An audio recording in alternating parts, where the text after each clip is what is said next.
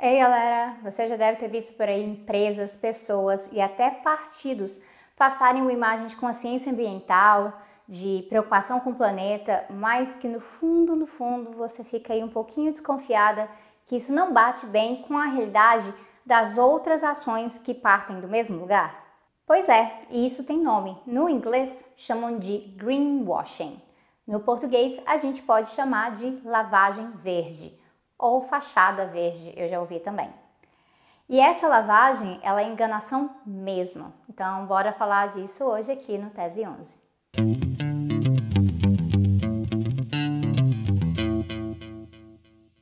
Greenwashing, ou lavagem verde, é uma prática principalmente do marketing e das relações públicas. É uma forma de esconder todas as ações muito graves e destrutivas de uma entidade ou de uma pessoa através de uma fachada que vem de uma outra ação que parece ser muito boa para o planeta ecologicamente. Então, muito ambiental, muito consciente. Isso acontece demais com grandes corporações e o maior exemplo que a gente pode dar, na verdade, tem a ver com as corporações, porque elas investem muito dinheiro mesmo nisso.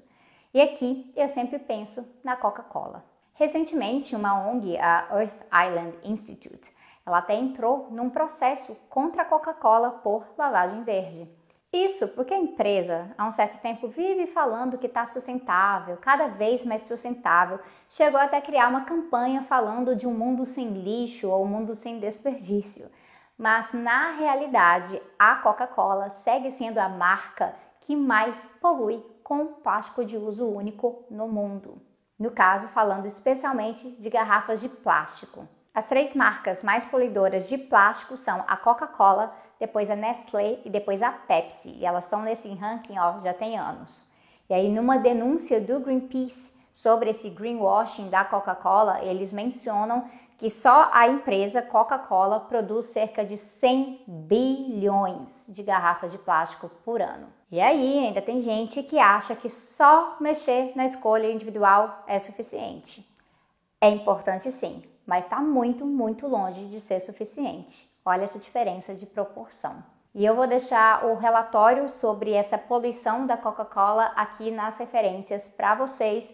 Vocês sabem que aqui no Tese 11 as referências são sempre garantidas. E assim, aproveita para se inscrever, não se esqueça de comentar, isso sim faz toda a diferença. A questão é que mesmo sendo a marca que mais polui o planeta com plástico, a Coca-Cola consegue vender uma imagem de que está mudando, está ficando mais sustentável e às vezes, para piorar, ela consegue fazer isso com parceria até mesmo de ONGs que são referências de ambientalismo. E aí um grande exemplo disso é a parceria de mais de 10 anos da Coca-Cola com a WWF.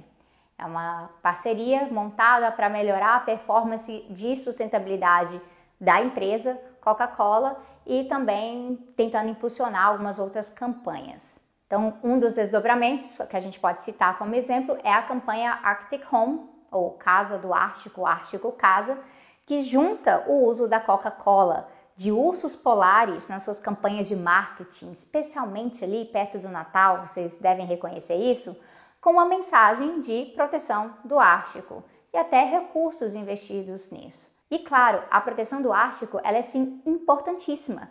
É importante demais a gente ir lá e salvar o habitat dos ursos polares, mas a própria existência da Coca-Cola como empresa, uma corporação extremamente poluidora, é uma das maiores ameaças para os ursos polares e o seu habitat.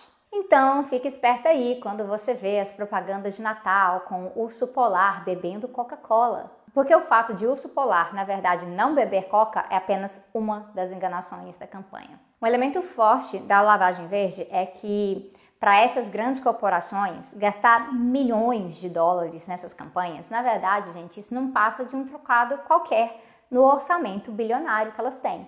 Então, vale para elas muito mais fazer esse tipo de investimento e passar uma imagem para os consumidores que estão mais conscientes, mais preocupados e também para os investidores de que, olha, tá tudo bem ou que vai ficar tudo bem do que elas realmente mudarem as suas operações cotidianas do jeito que deveriam mudar. Até porque em certas áreas, Mudar suas operações significaria, na verdade, falir a empresa, porque todo o lucro que mantém a empresa crescendo e funcionando dessa forma depende de tratar a natureza como mercadoria. E aí um exemplo perfeito disso é justamente de uma corporação que é parceira da Coca-Cola, porque é uma das fornecedoras de garrafas verdes, entre aspas, para a Coca-Cola, que é a Braskem. A Braskem, ela tem até mesmo seu selinho especial de produtos sustentáveis também, entre aspas, porque é isso quando a gente está lidando com lavagem verde.